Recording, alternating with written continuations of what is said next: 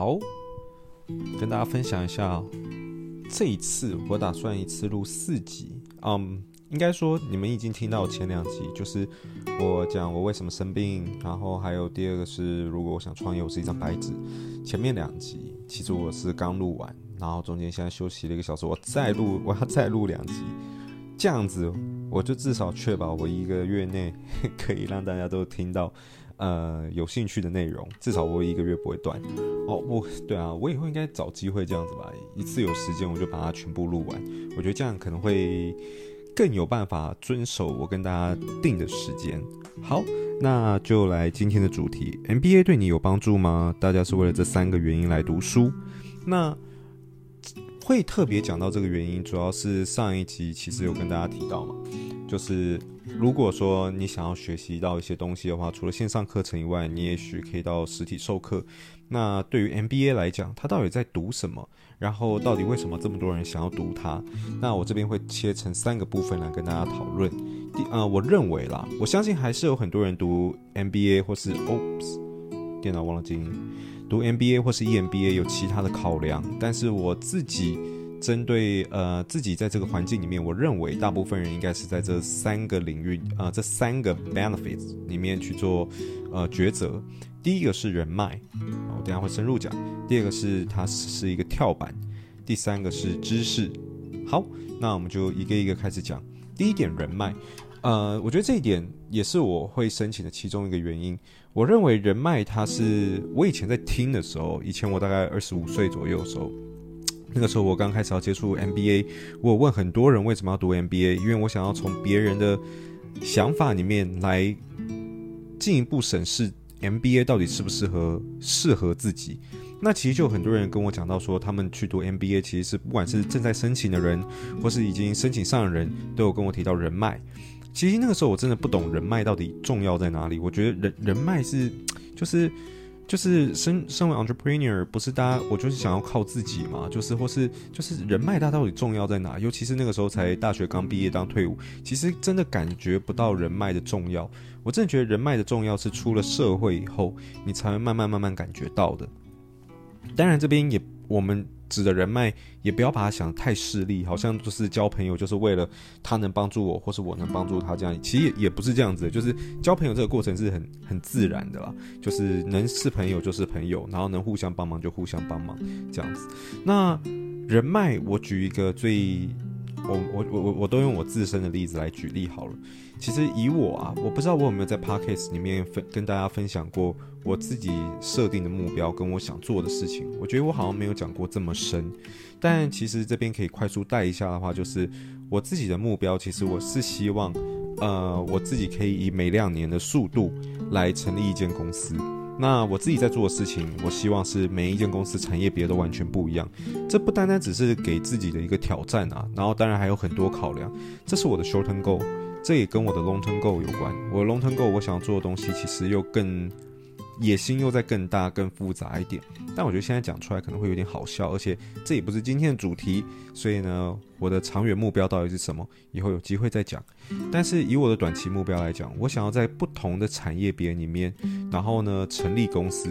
其实这就非常需要人脉。原因是，我就用我近期的这间公司 Body Ghost 来举例。我很常用这间公司来举例，因为反正它最近期嘛。哦，再次再次再讲一件事情，Bodygoes 在现在已经有在泽泽上面募资。现在你听到这个 podcast 的时候，一定还在募资期间。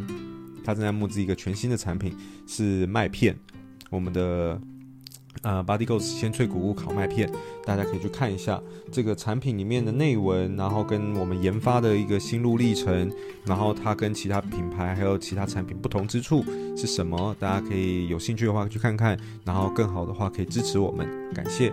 喝个水，等一下。好，所以 Bodygoes 当时在做的时候，因为我以前自己是读化工，可是我毕业以后其实。我就有点不不务正业。我跟我很多身边朋友不一样，他们去当化工工程师啊，有些人转到药学啊，怎样怎样。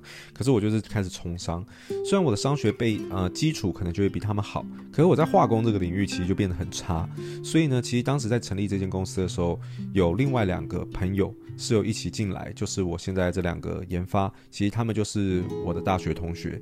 一个是清大研究所硕士，一个是台大研究所硕士，一个是药学，一个是化工研究所。所以，对于这个品牌，对于这个品牌底下的产品线，他们两个其实是非常非常重要。因为相对于我而言，我对于这个食品的研发过程，其实相。相对于他们，其实是非常非常不清楚的。然后呢，还有，当然，当然，我比平普通人来讲，一定还是更清楚了。只是跟他们比的话，因为他们专业就在这里。那所以，对于公司来讲，他们两个是非常不可或缺的人才。那我就要讲了，我今天有办法。跨越这个技术门槛，然后去做这个食品。虽然我觉得食品已经是相对很多产业里面技术门槛相对低的了，但是能做这件事情还是很大幅度的，是因为我有这样子的人脉，我有认识这些人，所以当我需要，当大家需要，我们彼此之间可以互相合作。那再讲我下一间公司好了，目前还没有成立的。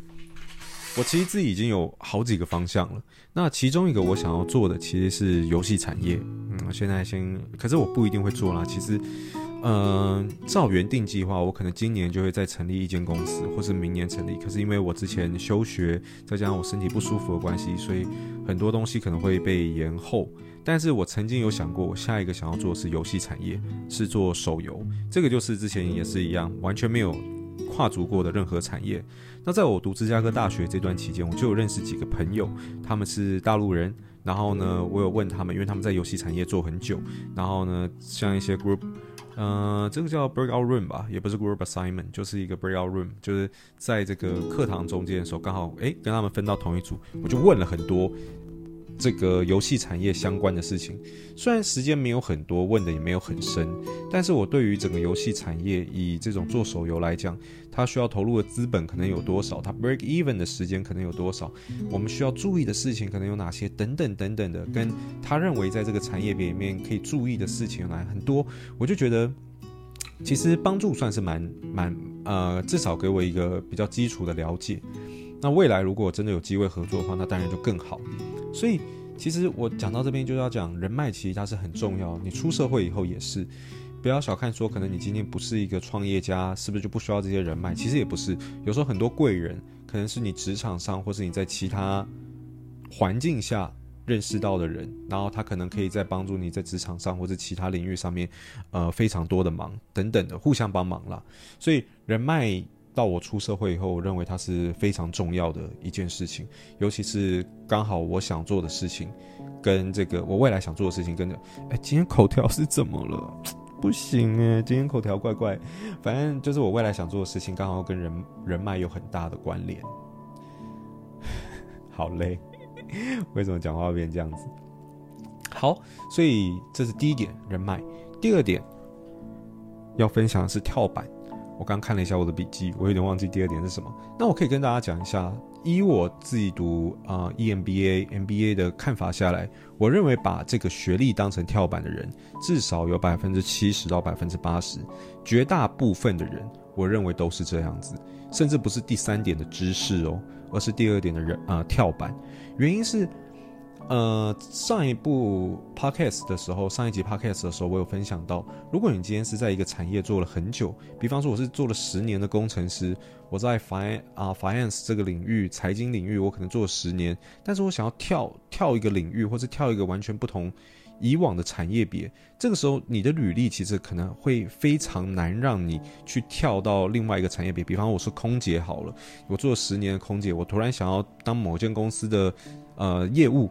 这可能都会变得很难跳，因为你原本的过去的 working experience 跟你现在要应征的职务内容可能相差太多了。那这个东西，这个 EMBA 或是 MBA 的学历，它就是一个很好的跳板。那我现在提到的只是产业别上面的转换，其实更好的，我觉得更多人，我身边的同才，希望的不只是产业别的转换，而是等级上的提升。比方来讲，好了，很多人想要进管顾公司，McKinsey。或是其他的三大管理顾问公司，那一般人要进 McKinsey 来讲的话，除非你的 working experience 跟你的学历真的本来就非常好，不然其实机会其实是比较小的。可是如果你能读到 M 七，我们所谓的 M 七就是 MBA 的前七大学呃商学院，那前七大商学院不外乎就有芝加哥大学、史丹佛大学啊、哥伦比亚大学、哈佛大学、UC Berkeley 啊，嘿嘿，死定，嗯、呃。反正还有两间啦，对不对？这样子加起来七间。那如果没有读到 M 七，很多人也会讲啊、M 十四吗？就是十四大前十四大的商学院，其中就包含了呃 UCLA，就在这这个范畴里面。那为什么要读到？别人可能会问说，如果我今天只是为了人脉，我只是为了里面的知识，我一定要读到这么前面吗？当然，但没有没有说。一定，可是呢，很我们都会推荐尽可能就是，甚至之前我在找代办中心的时候，他在我在上 GMAT 课程的时候，他都讲的很直接，他直接讲说，如果你读不到 M 十四以内的话，那你干脆不要读。原因很简单，因为读 MBA 的学费非常的贵。呃，以我自己的举例好了，我算是不错了，我已经申请到 Merit Scholarship，也就是部分奖学金。可是我即便申请到了部分奖学金，我的学费。两年下来，依旧要大概台币五百万的费用。你听到这里，你可能哇靠，也太贵了吧？对，它真的很贵。那只有芝加哥大学是这样子吗？不，几乎所有国外的 MBA、EMBA 大概都是这个收费，不管是好的学校或者烂的学校都是。可是，只有好的学校的文凭有帮助你。变成一个好的跳板，要记得哦，并不是说我读到三十名、五十名、一百名大学的 MBA 都可以当成好的跳板，绝对没有这回事。这就跟你在台湾应征工作一样，你读台大、你读清大、你读交大，绝对还是有比其他人有更好的竞争优势。所以。M 七的人或者 M 四四的人，他们有什么优势？他们在进到我刚刚讲的管理顾问公司 McKinsey 的几率会比剩下人大非常非常多。你读出来，你读毕业，也许你进到 McKinsey 的几率就已经高于百分之五十，甚至更高。那 McKinsey 第一年的起薪，以我了解，呃，三百万台币应该不是什么问题啦，两三百万绝是绝对没有什么问题的吧。然后应该是不需要到非常久的时间，你的年薪要达到五百万台币，呃，也是没有问题的。所以你要达到你学费的 break even，相对就会简单很多。可如果我今天读到一个五十名的大学，我讲真的。你就算拿回来台湾讲好了，或是其他学校来，呃，其他的企业来讲，可能对你来讲都没有帮助太多。你想要什么时候才能赚回这五百多万学费的差距？而且这都不好包含生活费，也许总费用会更高。所以你要达到 break even 的时间点，可能就会相对拉得更长。这就是我在讲的。呃，很多人会把这个东西当成一个跳板，因为如果我今天有了这份文凭，不管是我在产业别上面的转换，或是我在同等产业别里面的升迁，都会相对来的容易非常非常非常多。呃，台商、外商，我相信都是。可是我相信这份文凭在外商来讲，应该会再更加分一点。对，所以这是第二点，也是像是我这一届。呃，申请上芝加哥大学还有另外两个台湾人，就我所知，另外两位台湾人也主要的目的都是为了这个跳板。那其中一个是有点像是他要跳职位，然后呢也要跳产业别。那另外一位就是他想要有更高的 offer，只要有了这一份工作，其实我原本的这个朋友他是在银行上班，然后他是在哪一间银行我有点忘记，我只记得他原本的年薪就不低，大概有五百万台币。然后呢，他说他正在读的过程中。只是正在读哦，还没有读毕业哦。花旗就跑来挖他，然后呢，愿意提供至少六百万年薪的 offer 给他。可因为他觉得要边读书，然后还要转换工作的话，实在是太困难，所以他没有接下这个 offer。只是我要讲的是，这个学历有很多人是怎么样子利用它的，什么样子把它当成跳板，然后怎么样子让自己在未来不管在市场上或者在各行各业领域里面更有竞争力，这是第二点跳板。那第三点就是知识，呃，这也是我在追求的。主要就是我上一集应该有跟大家提到，跳板不是我读 EMBA 或是 MBA 的主要依据，因为我不需要这个东西，我想要自己开公司。那第三个就是知识，知识里面就会提到非常多了。喝口水。商学院，呃，如果你今天是商学院背景的话，可能在目部分科目里面会相对吃亏一点点。比方说，我一开始在读 financial accounting 的时候，呃，因为我自己本身是读化工的，所以我完全没有这方面的背景的时候，我就觉得哦。学校教的所有东西都对我来讲很有帮助，可是，在读 EMBA 里面，其实或者 MBA 都一样，其实学生的组成是非常的复杂的。Entrepreneur 在里面大概只占了十 percent，甚至更低五 percent 吧。很多各行各业其他的人，那本身就是财会背景的人，这一部分他可能就会觉得相对的收获就会比较少。其实，在里面的课程紧凑程度，我可以跟大家讲，其实之前的故那集数我应该也有分享。呃，读财经的那个人就有讲说，其实他的感觉就像是把他大学四年读财经的内容全部压缩在呃一个学期大概十二堂课程里面，所以内容跟紧凑度还有难度其实是都有到一个水平上的。那这里面的知识，我认为非常嗯。我觉得要看你的定位是什么，因为其实就像我刚刚讲的一样，有些人可能是在 finance 背景，然后他可能想要往上再继续爬，可是他对于 marketing 或是 entrepreneur 相关的一些知识，他可能就没有那么有兴趣，所以在学校教这些东西的时候，对他来讲可能相对帮助就没那么大。可我今天对我而言的话，就相反。对我而言，不管所有东西帮助都非常大。因为我是给大家这样子的建议是：身为一个创业者，你尽可能的所有事情都会是最好的。当然不是说你每个领域都达到巅峰，然后什么都做得非常好，什么事情都自己来，这是不可能的。可是如果你每一件事情都理解，而且有基本的常识的话，我认为这个是对于你在管理公司还有管理人上面会是一个比较大的优势。你可以想象，如果我今天完全不懂财会，不会看损益表，不会看资产负债表，不会看现金流量表，如果我这些表都不会看，然后呢，我交给我的会计来做账，如果我今天会计要从公司里面偷钱，或是会计账上出错了，或是我有任何的想要做账上的调整。我有能力有办法去做这些事情吗？当然就没有办法，所以这就是很多啦。比方说，Martin 也是一样。如果我今天要做行销，我如果不会广告投放，我不知道怎么抓到我精准的 TA，我不知道怎么做 market research，我底下行销的人员如果能力不够好，他的广告投放其实根本不够精准，都在乱烧钱，都在乱浪费钱。你觉得我有办法让企业经营得更好吗？其实也就是很困难，所以。我的给大家基本建议就是，你不用当每一个领域的全才，但是我觉得你每个领域至少要有最基本的认知、认识，甚至有一定的能力，我觉得是最好的。所以，对于读这种 MBA 啊。他教的东西其实是非常的广泛的，非常非常广泛，什么都教你，经济学、会计讲，叭叭叭，我反正我就就就呃，不单单只是你们听到这些比较特别的，全部都有，包含是我原本要学，可是因为休学导致于我没有办法上的四堂的选修课程。这四堂选修课程就非常有趣啊，第一堂就是芝加哥大学很有名的 Pricing Strategy，这个我就没有上到，教你定价，用经济学的方式。啊、呃，根据市场反应定出一个最好的价格，这个价格可以帮你 maximize 你的 revenue，然后也可以 maximize 你的 profit。现在讲这个东西，我相信我大部分的听众应该都没有办法做到这件事情。那包含我现在做这件事情也做得非常的基础，因为虽然。理论大概我懂了，可是实际上的应用那堂课也没有上，所以我自己也不是很清楚。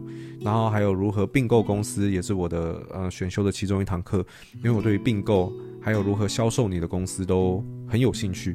因为其实在我自己创业这个过程中，其实。我一直有考虑想要并购我的 competitors，想要把我的竞争者把它并进来。可是，在并购的这个过程中，你要怎么认列其他公司的资产价值，甚至你要怎么 negotiate，这些都是很大的学问。我觉得都是需要去学习的。所以，你现在要我去并购一间公司，其实我讲真的，我自己的概念也不是那么清楚。然后呢，我的出发点跟我的做法可能逻辑性都没有那么强。所以，刚刚提到的这些知识，其实也是非常重要的。那身为一个创业者，我认为这些知识好的地方就在于，我学到的所有东西，我都可以直接应用在我的公司里面。我学到了这个 A，我就直接套用，像像我之前讲的一样，我学到了基础会计的一些知识以后，我就把它直接套用在，我就已经直接更改我公司的记账原则。然后呢，很多，然后呢，定价原则也是很很多东西都是我学到的东西，可以马上学以致用的。可是就像我刚刚讲的一样，很多人可能他是在。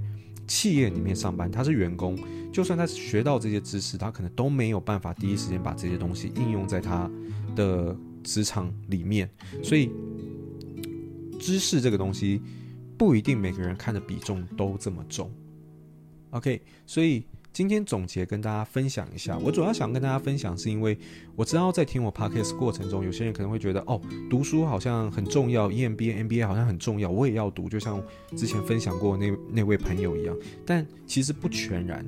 我讲到这里，我只是想要你们自己有办法客观的判断。说，我其实一直讲到这边，我都没有很鼓吹大家一定要做什么事情，或一定不要做什么事情。反而是我比较想透过客观的分析，让你们知道大部分人做这件事情的原因是什么，进一步让自己去判断你的需求符不符合。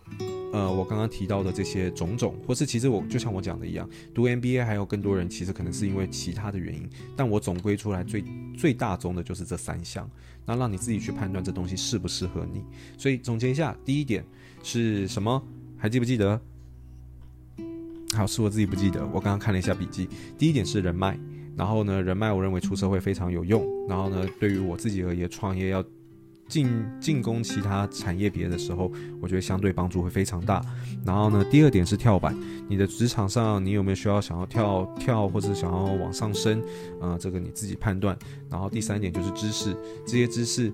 呃，如果你想要知道到底可以获取哪些知识的话，其实这边我就不赘述。可是我可以告诉你，每间学校其实或多或少都有差异。那最快的做法呢，其实就是你可以直接到那个学校的网站，然后呢，直接根据你要的 project 直接下去查，然后呢，它都会把课表直接显示出来。你可以看一下这些课表，虽然看看课程名称可能没有办法非常清楚的知道学习内容到底是什么，因为像我就会遇到有些课程课程课。课程名称是非常的好听，可是实际上在上课的时候，我就觉得这堂课其实是对我来讲相对没有什么用的。对，可是你大概可以略知一二，说上这个课到底对我可能有没有帮助？这个课程名称你看了以后，你大概略知一二，你有没有兴趣，或是帮不帮得到你？对，那以上就是今天的分享。我想跟大家分享，NBA 到底对你有没有帮助？那大家会选择 NBA 的主要三个大原因到底是什么？好，那我接下来要准备录下一个 podcast，那我们就下次再见，拜拜。